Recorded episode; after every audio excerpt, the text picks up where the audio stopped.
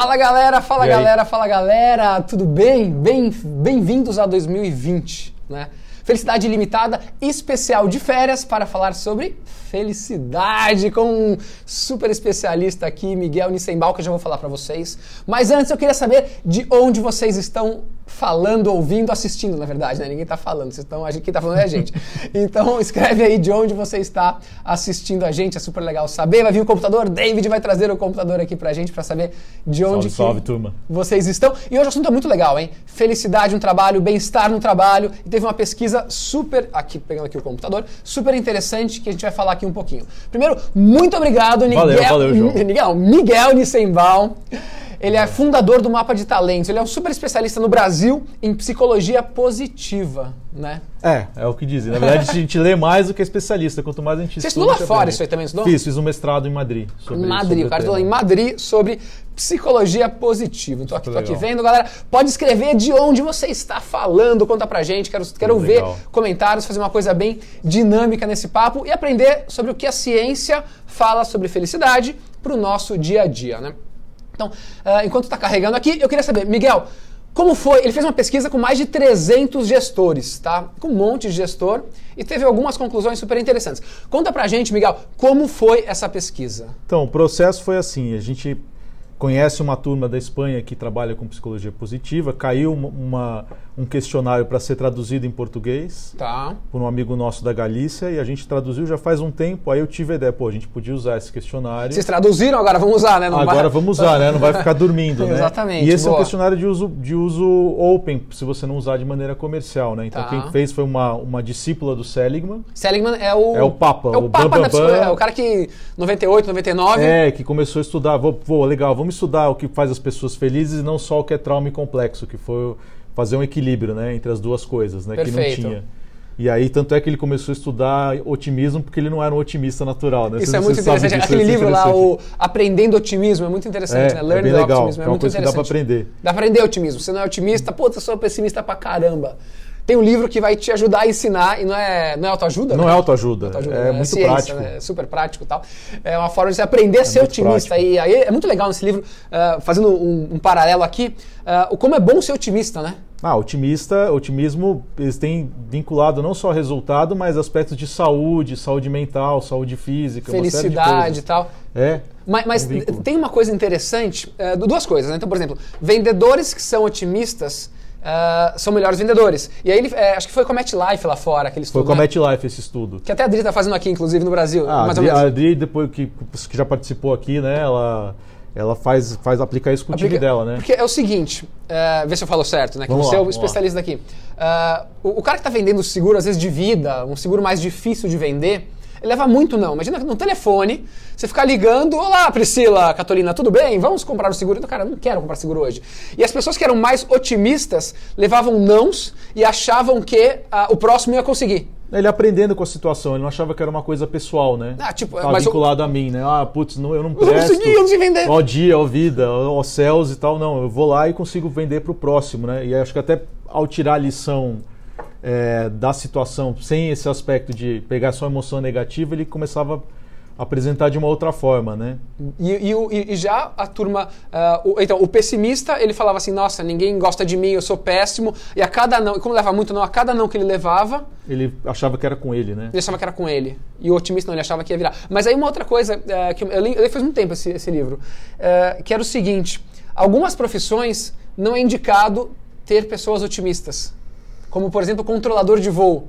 Não, vai dar certo. O tempo vai fechar, mas vai, fica tranquilo. Pode pousar eu aqui. acho que é por isso que ele criou o termo otimismo realista, né? É, é pra equilibrar as duas coisas. Ele né? cara, Porque não, vai dar senão- certo. Tipo, não, vai dar. Ele Senão, consegue. sem ou- dúvida, sem então, é dúvida. assim, tem algumas profissões que eh, advogado, às vezes, quando exige muita cautela e o risco de dar errado é muito grande, que você tem que ter o pé bastante no chão, né? Ah, de advogado tem uma coisa muito legal, porque são que como advogado ele leva isso para a vida pessoal. Então, tem alguns estudos aplicados a advogados para tentar desvincular isso. Falou, legal, no teu trabalho você tem que ter esse aspecto de Mas em cautela casa- tal, mas em casa tem que ser otimista, tem que ser trabalhar emoções positivas, não olhar só o, os riscos, os aspectos negativos. É bem interessante isso. E, e, me fala um pouquinho, e daí vocês traduziram e vocês fizeram com mais traduziu, de 300. A gente fez com mais de 300, com o apoio da BRH Brasil, que abriu a porta, o Luiz Edmundo Rosa abriu a porta lá para a gente, que é, o, é a pessoa que cuida da parte de saúde e bem-estar da BRH. Ele se interessou muito pelas dimensões que a gente já vai falar quais são, né? Tá. E a gente falou também com o Kiko da Waggle, que é uma plataforma de crowdsourcing. Então, além das perguntas, a gente focou o que, que as pessoas acham, quais seriam as soluções para as questões que a gente abordou na pesquisa. Então, eles trouxeram respostas abertas, né? Eles iam votando nas respostas que eles preferiam. Então, ah, então daí isso é como conseguiu atingir mais atingir uma mais abrangência maior. Não, meu, para você ter um, uma ideia de quais são as soluções, você tem uma informação muito legal assim.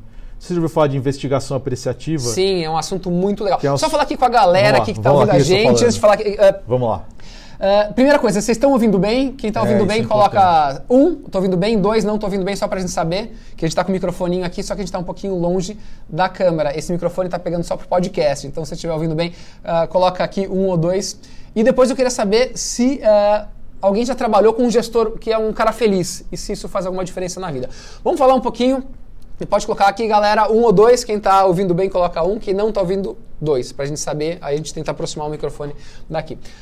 Investigação apreciativa. O que, que é investigação apreciativa? Na verdade, é tentar identificar o que funciona e, e de uma forma aberta, ampla, uhum. para que as pessoas comentem sem, sem eu ter um juízo de valor. Ou seja, todo mundo tem condições de contribuir para a construção tá. de um lugar melhor ou de um ambiente de trabalho melhor e todo mundo é responsável por aquele resultado. Então, quando você faz a investigação, você direciona mesmo, menos as perguntas, é meio que aberto para você ouvir o que as pessoas têm a manifestar. Então, é assim, é você ouvir as pessoas, o que elas têm a dizer e deixar e, e focar mais no positivo. Focar mais no positivo e dar abertura para não direcionar as respostas delas. Então, de alguma forma, o que, o, o que a gente fez com a plataforma de crowdsourcing na hora que concluiu a pesquisa foi fazer isso. Foi, cara, a gente quer dar voz a vocês, tá. tem um start, mas vocês votam no que vocês acham interessante, a gente não tem nenhum controle sobre a direção daquela informação. Porque quando você faz a pesquisa, você tem aquelas escalas de 0 a 10, você acaba Sim. limitando o que a pessoa Aqui responde. não, era muito mais aberto. Era mais aberto. No final tinha uma parte aberta que dava esse molho de quantitativo e quali também. Né? E principais resultados da pesquisa?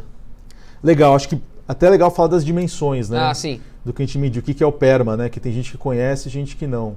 Basicamente, é, PERMA, o P é emoções positivas, positive então, emotions. Lá, o, o, PERMA é o que o Martin Seligman foi lá e Sim, definiu, é, como, definiu como bem-estar, né? Algumas dimensões que contribuem para o bem-estar, né? Então, que é legal ó, medir. Isso é super importante, super legal saber. Então ele, ele pegou um acrônimo de P, E, R, M, cinco, cinco letrinhas e cada uma significa algo. Né? Então, é. Isso que traz o nosso bem-estar, segundo o Seligman. Eu nem sei se traduz, tem um acrônimo em português, Eu mas acho que não, acho né? que não mas positive emotions. Emoções positivas, emoções positivas. né? Então, é, a importância de um, emoções positivas na sua vida. Sim, que é, é, tem até um estudo legal sobre o quanto amplia a visão de mundo você sentir emoções positivas, né? Tá. Então, do ponto de vista inovação e trabalhar geração por resultados, criar um ambiente, como emoções positivas te trazem recursos. Exemplos de emoções positivas.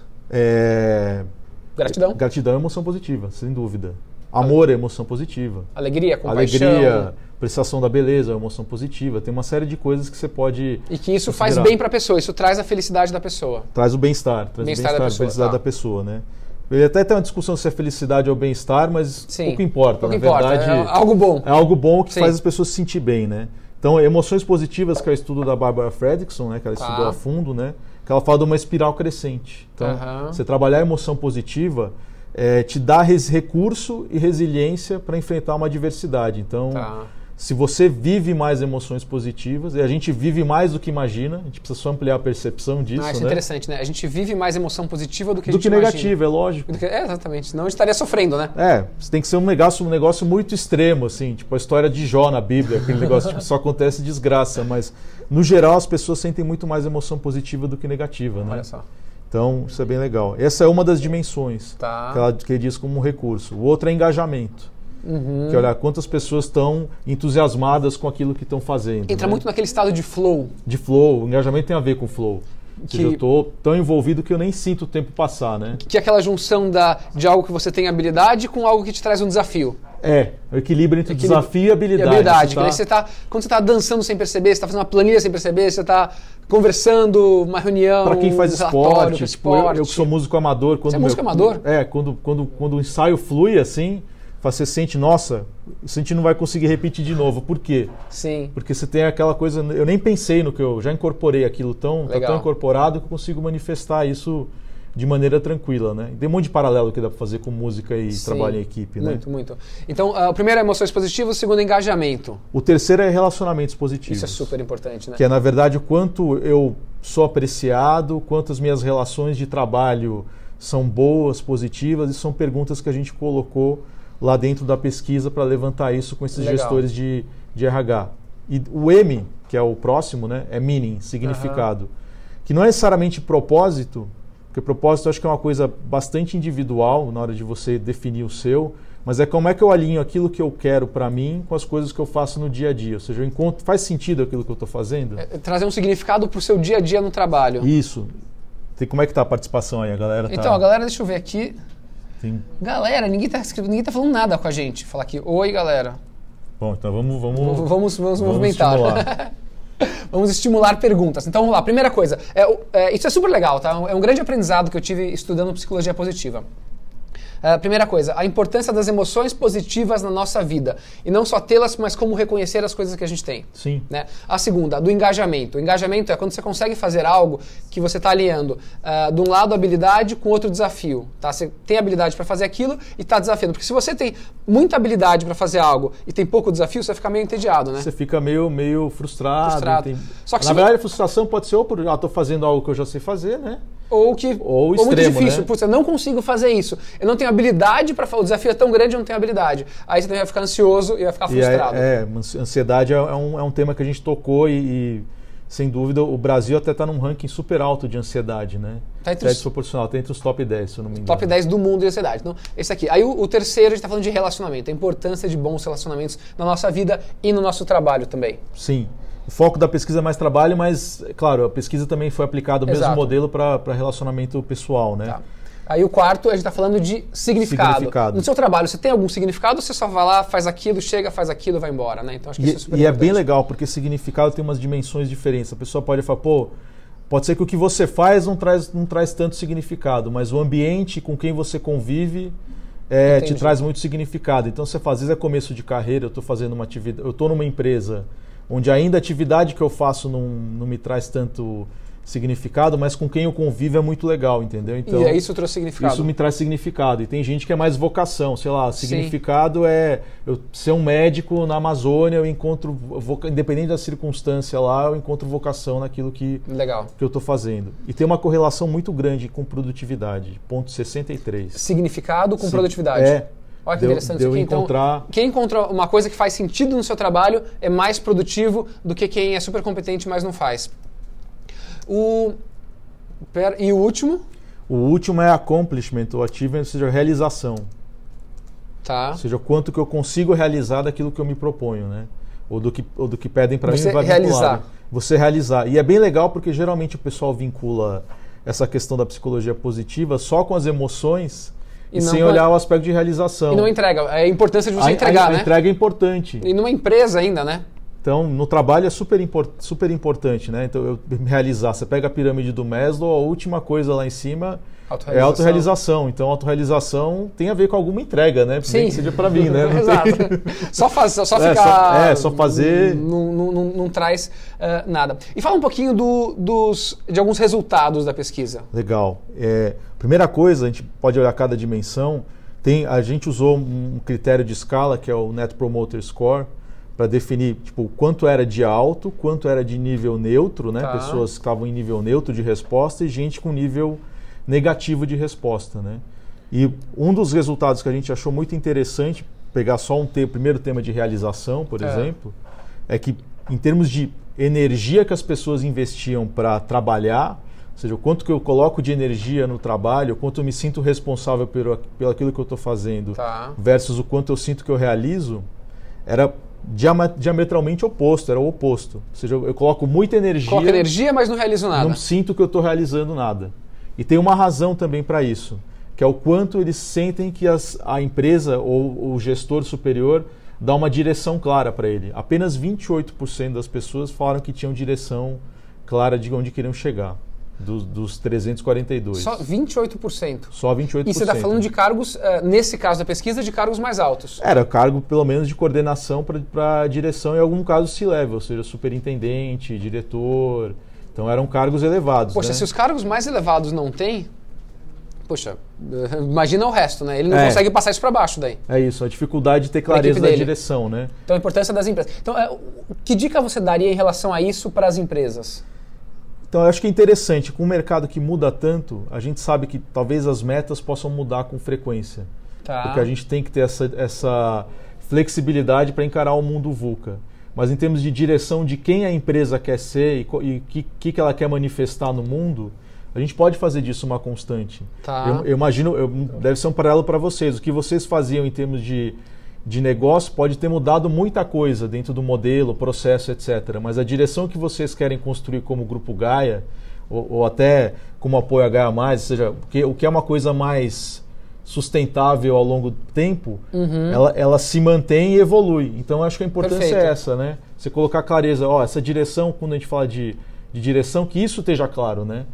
Porque as metas vão mudar, os projetos podem é saber ser o direcionamento. É o direcionamento mesmo. Vamos né? lá, vamos para as perguntas. De, de, desculpa, gente. Vamos eu lá. não estava vendo não, as legal, perguntas aqui, agora que uh, não estava carregando o meu computador, tá? Então tem algumas coisas aqui, vamos lá. A Priscila Basílio. Existem processos de engajamento em empresas que não vão bem financeiramente? Existe. Existe. Tem condição de você reverter essa situação. Mas assim, é, é, existe um trabalho grande. Aí da liderança, tá. que inclusive foi uma das soluções que as pessoas colocaram na pesquisa com é. o envolvimento da liderança tá. para realmente estar tá envolvido no turnaround, do que precisa ser resolvido, transparência, ou seja, eu vou deixar muito claro qual que é a situação, qual para é onde a gente chegar. Isso aumenta a transparência aumenta o engajamento. Aumenta o engajamento para poder virar a situação, né? E, e, o fato de acreditar naquela, naquela solução, no produto que está sendo entregue, né? Legal. Então tem, tem várias situações de turnaround que quem quem fez a volta foram os colaboradores em conjunto. A Harley Davidson é um caso claro disso. Como que é o caso da Harley Davidson? Que na verdade já tinha sido vendida e foi comprada de volta por ex um consórcio de ex-funcionários que acreditavam no produto. Então, mesmo uma situação difícil, eles, reverteram a situação. E conseguiram reverter? Conseguiram reverter. Olha que legal. As, as guitarras Fender agora está mudando um pouquinho diferente, porque as pessoas não, não compram mais guitarra com a mesma frequência ah, é. que antes. Mas quando, quando foi comprada por um grupo de investidores, tiveram que voltar e os colaboradores que foram quem falou, a gente acredita nesse produto, a gente acredita que tem que fazer desse Aí jeito. o engajamento é muito maior. O engajamento é muito maior, mesmo uma situação adversa, né? Legal. Mas também porque eles viveram situações positivas naquela, naquela empresa, né? Boa. Não sei De... se eu respondi a, a pergunta sim. da Basílio. Isso, aí vamos lá, mas uh, só algumas coisas. Soraya de Maceió. Opa! Olha que legal aqui. O Hélio de uh, Aracaju, Sergipe. Legal. Sempre presente. Uh, aqui, ah, a Graziele comentando. Se você tem uma equipe engajada, aquilo que lhe falta, com certeza a equipe vai ajudar, porque a equipe está se ajudando, né? Boa tarde, Carlos Amorim, a Laide aqui de Resende, no Rio de Janeiro, o Elielton de Araucária, no, Pará, no Paraná, desculpa. É, que legal, no, meu. Araucária, no Paraná. Uh, Marcelo Bastos, como as empresas podem alinhar tantos resultados e performance com tantas pessoas depressivas ou com alguma anormalidade de saúde na organização? Ele é lá de Belém do Pará. Pô, isso é bem, é bem legal, porque a dimensão da, do que a gente está falando aqui é quando a gente fala que não tem uma situação extrema, né? nem de burnout, e, e, o foco principal de você usar esses, esses indicadores de contribuição é para fazer prevenção. Né? O ideal é trabalhar na prevenção, sem dúvida. é muito mais barato, muito, muito mais, mais barato, muito mais barato. Não espera a empresa chegar naquele ponto para falar, agora temos que. Pô, eu tenho uma cota, eu sei que eu vou ter burnout de X, eu tenho uma cota reservada para falar, não, não faz não, isso, não pelo amor de Deus. Então, o que a gente fala é isso. É legal a pergunta dele, porque quando tem condições e tem soluções já nesse sentido de você ter um, um psicólogo da empresa ou alguém que já vai sondando esses aspectos de quando já chegou ao ponto de burnout e tratar esse aspecto de, de depressão uma, um respeito também àquela, àquela condição, porque às vezes a pessoa pode ter um aspecto genético em relação àquilo, pode ter uma situação de família que aconteceu que foi o gatilho para aquilo. Então acho que é, é, o importante no comentário que ele colocou é primeiro ter um radar para você identificar. identificar esse aspecto e saber o que pode ser tratado é, a título de, de empresa para melhorar o bem-estar e o que precisa ser tratado por um, por um psicólogo, um psicanalista, psiquiatra. E um psiquiatra e Perfeito. direcionar e ter muito respeito em relação a essas situações, né? Não considerar as síndromes como algo algo anormal. Não, é, entendeu? é como você é tem uma dor de barriga, você pode ter alguma uma questão e acolher as pessoas sem que dúvida, estão assim, né? Acolher, não, não discrimine, uh, aceitar, isso aqui é super importante. Aqui a Maria Cecília, ela é lá de Portugal, ela manda ah, várias legal, coisas super legais para mim, de verdade. Ela manda uh, umas coisas muito legais. Aqui o Giancarlo falou que já tá te seguindo, Miguel. Ah, que legal, valeu. A Laceá de Salvador, Bahia, o Vitor Gouveia de Sorocaba aqui em São Paulo. Sorocaba. O Márcio Sorocaba ele faz um comentário interessante. Sou suspeito, mas acho que toda empresa deveria dar o livro Ikigai, o segredo dos japoneses para uma vida longa e feliz. Ah, né? eu sigo o Márcio, eu gosto das coisas dele. Ah, boa, Márcio. Faz uns origamis gigantes, além de outras coisas super legais, e ele tem toda a razão em relação ao, ao Ikigai, que eu acho que também é um exercício para a vida inteira, né? Porque aquele negócio do propósito no meio que contribui para a sociedade. É um gráfico sim. super legal, não sei se você já viu. Já vi, já vi, já vi sim. Vamos lá, é, gratidão. Gratidão acho que é uma coisa super importante, que a gente trabalha aqui na Gaia bastante e tal, e não é para fazer propaganda da Gaia, mas a, a, a, psicologia positiva, ela mostra a importância da gratidão, né, Miguel? Sim, é, o fato de eu, de eu conseguir equilibrar é, e, e, enxergar, até tem o um negócio do diário da gratidão, né? Sim, Ele faz super. o diário semanal da gratidão e o quanto melhorou, inclusive a, a pacientes com depressão, né? Para o cara ter uma percepção diferente das coisas boas que acontecem. Quando a gente falou de a gente vive mais emoções positivas que negativas, falo de eu trabalhar gratidão. Você consegue percebê-las, Você começa né? a perceber isso e listar isso com coisas concretas, né? Então, uma coisa interessante, até vou fazer um gancho já com isso aqui, com o que você falou da pesquisa, da parte de relacionamento, né? Apenas 18% das pessoas que responderam se sentem valorizadas pelo, pelos colegas. Né? Mas aqui tem dois pontos. Né? Um é, talvez eles não sejam valorizados, e dois, Talvez eles não percebam, eles não que percebam tem a ver com a gratidão. É, exatamente. Sendo valorizados. Né? Então acho que isso é super relevante. Aqui, ó, o André Brasil, de Mato Grosso, está presente. André. Fala, André, tudo bem, André? Uh, vamos lá. Uh, reconhecimento. O que, que, foi falado de reconhecimento? E aí, uh, que tipos de reconhecimento motivam? Legal. Reconhecimento. O que a gente comentou de reconhecimento, se, se o trabalho deles é apreciado. Tá. Esse foi o primeiro elemento. E a outra coisa era em relação à relação do trabalho, ou seja, se ele considera que as relações de trabalho dele são positivas. E nesse ponto foi 23% só. Então é um valor baixo de pessoas que sentem que... se sentem reconhecidas, valorizadas pelo trabalho. E a gente comentou isso que tudo bem numa situação de crise, talvez o reconhecimento não possa se traduzir em alguma coisa material, uhum. mas ele pode se traduzir em comportamento. Então, como é que eu, eu sei que aquela pessoa está fazendo um esforço adicional para entregar um, uma coisa no momento desafiador? Eu conheço o que, ela, o que aquela pessoa está passando, eu conheço a família dela, ou seja, eu tenho a ver até com. Tenho mais um pouquinho de, de empatia em relação quem é aquela pessoa, saber quem ela é, dar voz a ela, tudo isso tem a ver com o aspecto de reconhecimento, além dos aspectos benefício. Porque benefício, primeiro tem uma régua que é a régua base, hum. que é o que a lei pede de benefício, você vai olhar o benefício. Mas Legal. a gente está falando de 300 e poucas pessoas, 42 pessoas, que são de, empre... de, um, de um CONAR, seja congressista, ou seja, tem, a Sim. empresa tem, tem verba para levar a pessoa até o CONAR, ou seja, são empresas grandes. Né? Então, quando a gente fala de reconhecimento aqui, é, tem muita coisa que dá para fazer do ponto de vista comportamental para reconhecer as pessoas. E gratidão, de alguma forma, ela, é ela, uma forma de reconhecimento. Sem dúvida, amplia para caramba. O, a gente estimula muito, a gente, não digo a Gaia, mas uh, no mercado, estimula-se muito o ambiente colaborativo, as empresas falam, a união vai mais longe, juntos, uhum, tal, tal, uhum. tal, mas a avaliação é sempre individual. Isso é bem legal, porque na verdade está começando a mudar esse cenário, né? Hum. Porque a gente enxerga que você pega um modelo antigo, industrial, eu tentava encaixar as pessoas num, numa caixinha e comparar elas, né? Vou comparar uhum. o, o, João com a Pri ou com como é que é o desempenho, a função é a mesma. Primeiro, a gente vai trabalhar muito mais colaborativo, tá. por uma questão até que não dá tempo de você trabalhar é, vertical, as coisas precisam fluir horizontalmente. Tem projetos multidisciplinares, as pessoas tão, as empresas estão implantando squad, modelo agile uhum, e tudo perfeito. mais. Que a base do modelo é, pô, a gente vai trabalhar com respeito ao erro, ou seja, eu tenho que admitir que você pode errar sem ficar bravo com você, que é um dos critérios, e para isso eu tenho que ter um ambiente de segurança psicológica. Um ambiente de confiança. De confiança. E o outro é vou ter que colaborar muito mais. Então eu vou ter que ter abertura para poder reconhecer o que você faz bem, entregar aquilo que é, trocar informação, ter, e, então gerar esse ambiente, trabalhar esses elementos ajuda a gerar um ambiente de colaboração. Legal. Então você pega a avaliação de desempenho, avalia muito mais quais foram as entregas do grupo, considera individual, mas não como uma coisa única e não como um processo de comparação. É muito mais. E tem um erro também, que a avaliação geralmente olha o que você fez daqui para trás. Uhum. Então eu vou concentrar muita energia no passado. E sem no que está sendo construído no agora e no é, futuro. então eu falo, pô, legal, tudo bem. É, você fez isso, você... Você fez isso, você fez aquilo. Eu falo, vamos olhar do presente para o futuro? É, é, mudar a forma de avaliar, né? Olhar mais o é. coletivo e tal.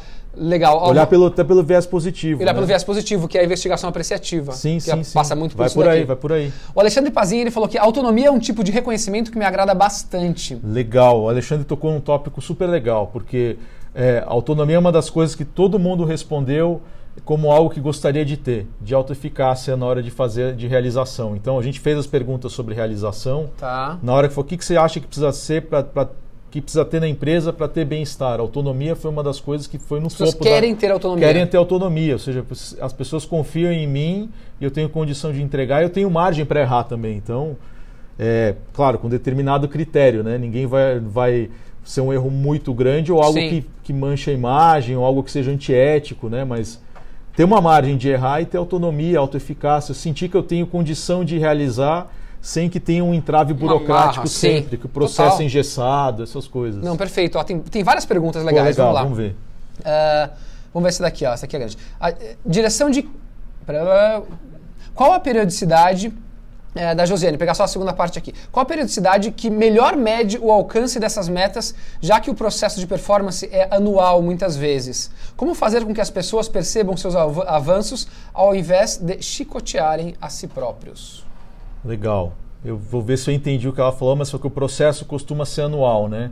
O é. que a gente está começando a ver é que o pessoal começa a utilizar algumas metodologias que são bimestrais. Que é muito, quanto mais uh, na hora, né, você der o feedback para a pessoa, melhor, né? É muito, é muito, melhor. melhor, que você consegue arrumar, aprender. Putz, e, e, fora que, eu já tive essa experiência, uh, quando a gente fazia mais avaliação anual tal, Cara, você esqueceu o que aconteceu há três meses atrás, mais ou menos, tá? Há seis meses você esqueceu, há nove meses esquece, você não lembra. Tá muito mais longe, então não, você não aprendeu nada com aquilo lá tal, e, enfim. E como tem um processo muito emocional ao responder isso, se, se, eu tive É. um mal, se eu tive um mal-estar com você recente, Vai, vai pesar vai total. pesar total na avaliação. Já, Vai já total. era, entendeu? Acabou. Então, fazer isso com períodos mais curtos, fazer isso de maneira, de maneira objetiva, vinculado a, a, a metas, resultados claros e muito mais para sanar o presente e futuro. Então, para que não seja aquela surpresa, pô, minha avaliação foi ruim. Uhum. E, e Eu achei que eu estava indo super É, bem e agora vi que falaram não, que eu tava E agora falaram que, eu- que tá um horror, né? Que tá ruim em Como relação aos outros. avisaram, tão importante. Ó, é, uma pergunta ah, interessantíssima aqui do Marco ah, Sester. Na avaliação colaborativa, como filtrar o coleguismo com feedback sincero e eficiente? Boa Legal, pergunta, hein? essa é uma boa pergunta. Boa pergunta.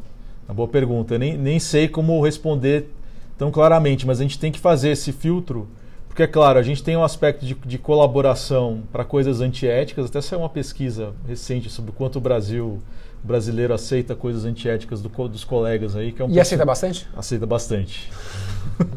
aceita bastante, mas É, acho, é, que, acho que é muito mais do que lá fora, né? acho que é muito mais, eu não quero chegar, entrar no mérito de comparação lá fora, porque É outra realidade. é outra enfim. realidade e tudo mais, né? Mas é, é interessante isso. A gente tem que fazer esse filtro quando você deixa os objetivos que têm que ser alcançados de maneira clara, né? Uhum. Então aí não entra tanto o coleguismo, né? Ou seja, entra muito mais. Legal, a gente precisa trabalhar junto, como é que cada um vai contribuir com isso? E se você tem clareza disso, como é que cada um vai contribuir, quais são os pontos fortes de cada um, entra menos o coleguismo. Porque de fato a gente é, é um povo muito social. E aí você quer agradar o outro, a gente, quer- quer- a gente tem muito esse aspecto de, de agradar. E uma coisa interessante é o seguinte: é, tanto por esse aspecto social, é que a gente viu que as pessoas que responderam à pesquisa não sentem apoio dos colegas, mas também não se sentem sozinhas. Olha que interessante, tá? As pessoas, assim, ninguém me apoia, mas eu também não tô sozinho, né? É, todo mundo é meu colega, fala bom dia, pergunta como foi o fim de semana, mas na hora que, que, eu, preciso. que eu preciso, não tenho tanto apoio. É engraçado isso. Legal. Tem- um comentário super legal aqui do Alexandre Pazin, que é feedback não pode ser flashback. Muito Ah, interessante. legal isso aí. legal, registra isso aí, isso é super legal. É, hein? boa, é, boa, Alexandre. Você vai fazer uma camiseta com isso aí. É, muito bacana. A Soraya Vilela fez uma pergunta legal aqui. Como identificar na equipe o nível de satisfação com o trabalho? Simples pesquisa, eh, como a satisfação feita para clientes, funciona? Ou, melhor, ou existe outra ferramenta mais eficaz? Então, eu diria que você tem que olhar, você vê, essa pesquisa que a gente fez tem o engajamento como uma das dimensões, mas não é a única. E, Geralmente o pessoal tende a fazer uma pesquisa de engajamento só. Uhum. Então eu estou olhando, olhando coisas que ajudam o engajamento, relacionamento, emoções positivas, tem quanto eu estou satisfeito com o trabalho. Eu tenho que olhar mais de uma dimensão do que só a satisfação, né? Olhar várias dimensões. É, que não é uma coisa super complexa e pode ser, pode ser via pesquisa e pode ser via esse aspecto de crowdsourcing. Sabe uma coisa que eu acho que é assim? É, eu acho que funciona, talvez não seja tão é, Científico. científico assim. É você, é, primeiro, criar um ambiente de segurança Isso é mais importante. E, e depois você criar ah, momentos e ambientes para a pessoa falar. Sim, E você ouvir mesmo. Então, aí, numa conversa com alguém eh, especializado da empresa, alguém do RH, coisa assim, em que a pessoa fala, poxa, me conta como você está. Você quer falar do seu ponto de vista pessoal, ah, aqui na empresa, e deixar a pessoa falar de uma forma mais abrangente. E aí, eh, nessa conversa em que ela vai, ela vai se sentir confortável e segura para falar, eu acho que você consegue pegar muita informação. Talvez não seja tão fácil metrificar o nível de satisfação dela, mas para ah, o engajamento e para o bem-estar dela na empresa, certamente acho que funciona muito. A gente usa isso aqui na Gaia. Isso é bem legal porque você tem um papel do gestor é, nesse sentido de, de ter um termômetro da satisfação do time dele e, e não só o quanto ele está satisfeito com o time dele. Ele tem um papel super interessante de mentoria em relação a Sim, isso. sim. E a mentoria é muito você ouvir e cada caso é um caso. É difícil Porque na verdade, tudo bem, eu vou ter um índice lá, mas no, no dia a dia, como é que eu trabalho satisfação? Aí é o papel do, do mentor. O RH pode apoio pra, dar apoio para dar ferramentas para o mentor. Sim, sim. para que ele possa trabalhar isso. Você ter uma ideia, tinha um colega do meu mestrado que era da, da Apple, que trabalhava na loja de livros virtuais. Agora ele está em outra empresa, mas ele comentava que tinha uma iniciativa deles que eu achei super legal, que a equipe dele toda estava remota. Nossa. Ele não tinha ninguém trabalhando com ele direto e nem necessariamente respondia direto, mas ele tinha, por obrigação da agenda, cada 15 dias fazer um call com aquela pessoa para falar da vida. Individualmente com cada um deles. Pra falar da Ó, vida. legal, um call para falar da vida. E o cara trabalhava remoto. Se você vê todo dia, às vezes você não sabe o que a pessoa do seu lado está passando naquele momento. Porque ela não está confortável, enfim. É, você teve filho, você vai, quando você vai de férias, essas coisas, entendeu? E era super legal para criar um vínculo entre a equipe, a equipe remota. Então, tem outras formas. Você pode usar a pesquisa para medir, mas o que, que eu vou fazer com essa informação depois e como é que isso se manifesta em ação do dia a dia? Esse é o grande Exatamente. desafio, né? Perfeito. É, o, o Alexandre aqui falou outro comentário. A escutativa, isso que a gente falou é escutativo. Você escutar de verdade, tá? Não é você sentar com a pessoa com o celular aqui e ficar olhando o celular. Não, é você realmente escutar de verdade. Estou adorando os comentários. Até coloquei aqui um, Pô, um legal. comentário que eu estou adorando os comentários. Vamos lá. É- Essa, essa pergunta aqui interessante do Giancarlo eh, Signori. Como vocês acham das em- como vocês acham das empresas que vendem autogerenciamento, ambiente ágil, promessa de autonomia, mas na prática a teoria é outra? Eu acho que é falta de coerência, né? Então, É falta de coerência. Falta de coerência total. É falta né? de coerência, mas é, é bem legal porque a gente enxerga um desafio. A gente, eu converso com gente que entende muito de metodologia ágil. Não é meu, o meu caso, é a Aham. parte de comportamento mesmo. Fala, pô, é muito legal, o pessoal vem com a metodologia goela abaixo, mas depois com- como fazer isso, ensinar as pessoas a colaborarem, como é que elas interagem entre si, como é que eu posso criar um ambiente de segurança para que as pessoas tenham mais entendam mais essa agilidade, tenham mais menos medo de se manifestar. Isso não existe tanto, né? Então, na verdade, como a gente vem de um modelo de comando e controle muito antigo, Sim. na escola, na escola ainda é, assim- ainda é assim o modelo educacional de que Faça. faça, tal, isso, tal, repita, tal. faça, repita e, e, e as- o vestibular ainda é faça e repita, ainda tem a grande maioria das empresas é faça e repita, tem um modelo muito processual, que por um lado tem coisas legais da parte de processo, Uhum. mas para implantar metodologia ágil sem mexer em comportamentos para gerar esse ambiente de segurança, eu acho que você vai ter dificuldade. Então, é, tem a ver com coerência em relação a isso. Perfeito. Total é. que você falou. Ótimo.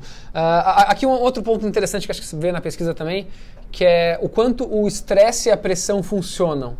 Ah, tem um, Isso é legal. Então é muito comum, né, gestores, pô, aperta ele, vamos lá, vai, vai, coloca aquela pressão, aquele medo para a pessoa funcionar. Funciona isso? Então, você sabe que o estresse ele é bom até certo ponto, né? Porque, na, na verdade, uma situação de sobrevivência, se você não tiver estresse. Sim, não. O estresse ele, ele, ele faz a gente até. Se você não fizer estresse no músculo, você não fica mais forte. Exato, exato. É... Tem, tem um, aquele limite do desafio, né? Exatamente. Do, do que a gente estava falando. Perfeito, perfeito. Mas trabalhar só com estresse e exigir produtividade, a pessoa vai conseguir trabalhar com pressão durante um, um período. Depois não, depois, não Depois você tem uma, uma, a curva vai caindo, entendeu? Então não adianta. Então é, você tem que fazer um processo de descanso, concentração, renovação de energia. É, é um, um, pouco diferente. Não são, as mais, não são mais horas de trabalho que vão trazer produtividade. Então você pede produtividade, inovação e eu só fico pela pressão, pressão, pressão, pressão. Não pressão. vai inovar. Não, não vai inovar. É, então, no curto, é, no curto prazo, a pressão excessiva até funciona. Cara, vai, faz mas não é sustentável. Você não vai ter um cara. Uh, não, não, aguenta. O ser humano não aguenta viver naquela pressão insuportável. Né? Tem uma pergunta aqui uh, do Wader Ferreira: Como trabalhar a escutativa para gerar mais satisfação na equipe? Vou, vou dar uma dica aqui que eu tenho da Gaia, não sei se foi essa a pergunta exato, mas o que eu acho que é importante é você criar rituais, você ter horário na agenda para isso. Se você falar assim, ah, eu vou fazer quando der tal, se eu vi esse lá, essa live, você vai, beleza, vou fazer, semana que vem eu tô fazendo tal. Mas depois daqui, daqui a um mês você já esqueceu. Só que se você queria um ritual, você queria um, um compromisso, tipo, toda sexta-feira, ou eu vou colocar na agenda que de tal hora a tal hora eu vou reservar só para falar com as pessoas, escutativa, meia hora por pessoa, uma hora por pessoa tal. Aí sim, uma vez por mês, uma vez por semana, cada, tanto faz. Mas se você não colocar na agenda, se você não criar um compromisso, você não vai fazer. É, isso é legal porque na verdade você tem que incorporar isso dentro do teu processo de trabalho. Uhum. Tem que ser uma sistemática, né? Se você, se você não de, se deixa isso de fora ou só com uma intenção, pode ser que o dia a dia te engula, que nem você falou. Ou seja, você Exato. acaba, a rotina te engole e você acaba não ouvindo. E você vai fazendo as coisas mais urgentes. Ah, é urgente eu fazer isso aqui. Mas é, é muito é, é, prioritário você cuidar das pessoas. Sem dúvida. Só falar outra coisa. Giancarlo Signori, ele gostou que eu falei o nome dele certo. As pessoas não devem falar o nome dele certo. Uh, eu consegui é, falar. O, Giancarlo cita a sua dor, principalmente com o meu sobrenome. Vamos lá. e quando a gente começou, eu falei, eu falei antes uh, o nome dele. Ele falou: Nossa, você falou meu nome certo. Hoje eu estou bem de falar nomes. muito, ba muito bacana. Vamos lá. Uh, as pessoas, o quão realizadas elas estão hoje em dia? Então, na, na pergunta da pesquisa, porque uhum. você tem 70% que não se sentem realizados. 70% das pessoas não estão realizadas não no que estão fazendo. realizadas no que estão fazendo, é. Interessante, né? Bom, você tem aquela pesquisa da Gallup, famosa, né? É, de quantos é... estão satisfeitos. E que faz, sei lá, 20 anos que eles aplicam e não muda muito, né? Fica entre Fica... 85% insatisfeito, 80%. Sempre valores muito altos valores de muito altos de insatisfação. Exatamente. Aqui, ó, o Alexandre falou, só de colocar na agenda já baixa até a ansiedade do time. Porque o cara não fica esperando, putz, quando que o Ale vai me chamar? Não, você sabe que está naquela, naquela data, é, é, é, o seu dia de falar, isso melhora bastante. O Marquinhos do Clube Tum, ótimo papo, estou aprendendo Legal. muito, muito, muito bacana. Débora, a Gaiana aqui também, que bom, os gaianos assistindo ah, também. Legal. Vamos lá. Uh, acho uma coisa que é legal que a gente, uh, é, para tangibilizar coisas, é trazer histórias. Sim. Trazer histórias de acontecimentos e tal. Uh, algumas coisas que na Gaia funcionam. Então vamos lá, que deixam as pessoas felizes. Tá, uma coisa básica, que toda empresa pode fazer isso, é levar todo mundo para Disney. É, verdade. A gente levou todo mundo pra Disney. Acho. Levar todo mundo pra Disney. Mas agora que tem um parque de Star Wars, Star Wars a, a, a, régua subiu, né? A régua subiu. a gente vai agora em março, entre 13 e 18 de março. Acompanhem nossos links, nossos. Aí mais Instagram, Felicidade.limitada e João Underline Pacífico. A gente vai contar. Então a gente vai para todo mundo pra Disney. Levar pra Disney aumenta a emoção positiva das pessoas. Aumenta a emoção positiva e tem um, Talvez tem um efeito longo também, prazo. Né? Gratidão também. Gratidão também e tal. Então isso aqui uh, acho que ajuda bastante. Vamos lá, a Ju perguntou: uh, o que você acredita que poderia ser feito para aumentar o nível de satisfação das pessoas? Já que as pessoas não estão satisfeitas, o que, que pode se fazer, Miguel? Legal, eu, eu acho que essa, na parte de, de ouvi-las, procurar, procurar entender o que, que as fazem vibrar, né, em termos de trabalho, ou seja, como é que elas querem contribuir e começar a direcionar esse aspecto, ou seja, tem um papel de responsabilidade de cada um encontrar como é o seu onde encontra significado, mas se a empresa puder facilitar isso, onde é que você acha que você pode contribuir? O que, que você gostaria de, de aprender? Quais são teus pontos fortes? que, que, que, te faz vibrar? Por que, que você vem aqui de manhã? O que, que você gostaria de incorporar? Que tipo de coisa. Essa autorreflexão ela traz mais, mais satisfação, né? Sim, se você, se você dá condição, ou pelo menos espaço, para que a pessoa consiga enxergar que ela vai ter condição de ter mais. Até auto, autonomia está em função disso, porque não adianta eu ter autonomia numa coisa que não tenha significado. Sim, exato. Ah, então, tô fazendo. Tô, é, tá livre, você tem autonomia total, mas você detesta aquilo, entendeu? Então nesse aspecto de, de ouvir as pessoas e dar voz, entender que é muito mais a complementariedade entre elas, que é mais importante, é o que vai gerar resultado, tá. do que eu tentar achar um perfil, um perfil ideal de pessoa. Então, a satisfação, para que elas encontrem satisfação, acho que buscar, ajudar elas a buscarem um significado. Tá. Acho que é, é uma coisa fundamental. Não, e, e, muitas vezes uh, o significado ele não pode estar tá fora do trabalho, por exemplo. Pode.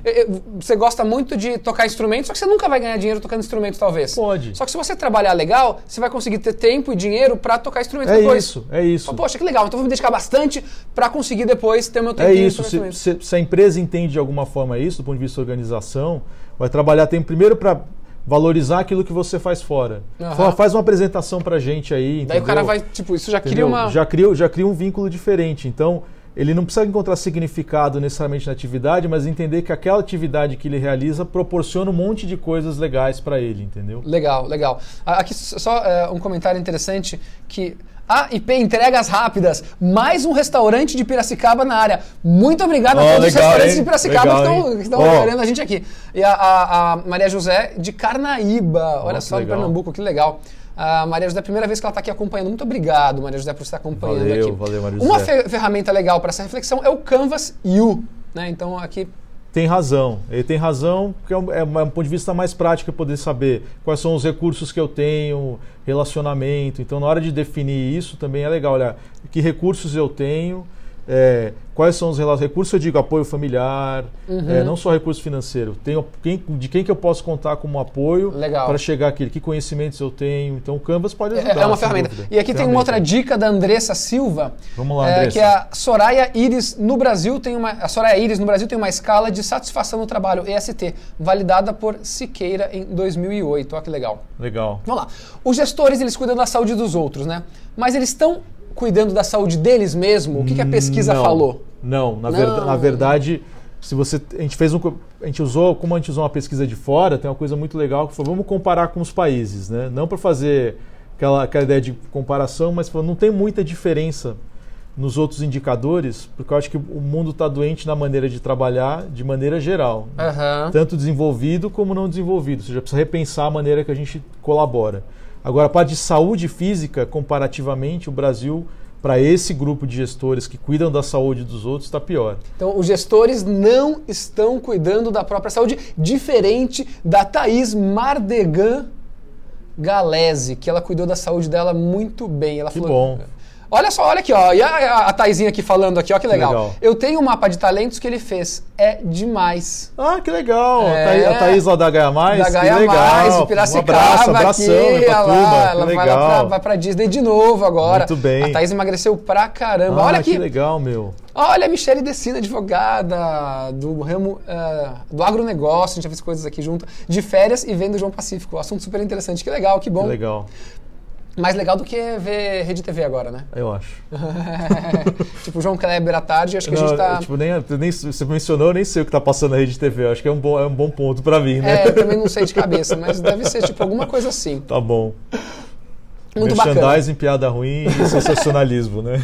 Olha a Maria José aqui da Vida é Bela. Ela mandou o WhatsApp dela aqui. Quem quiser o WhatsApp ah, que legal. E a descrição dela é A Vida é Bela. É isso aí. Gente, se alguém tem uma pergunta final, a gente vai acabando lá, aqui, finalzinho. Ah, ela tá, agora tá, tá, envergonhada da Vida é Bela. Muito obrigado a todos vocês. Quem pegou depois valeu, no meio, uh, fica aqui no LinkedIn, então você pode uh, assistir depois ou você pode escutar no Spotify esse papo super legal com o Miguel. Muito obrigado. Foi Pô, Bacana começar o ano é, falando de felicidade, de pesquisa. Pra caramba, pra. Várias dicas aqui super interessantes, espero que você tenha gostado.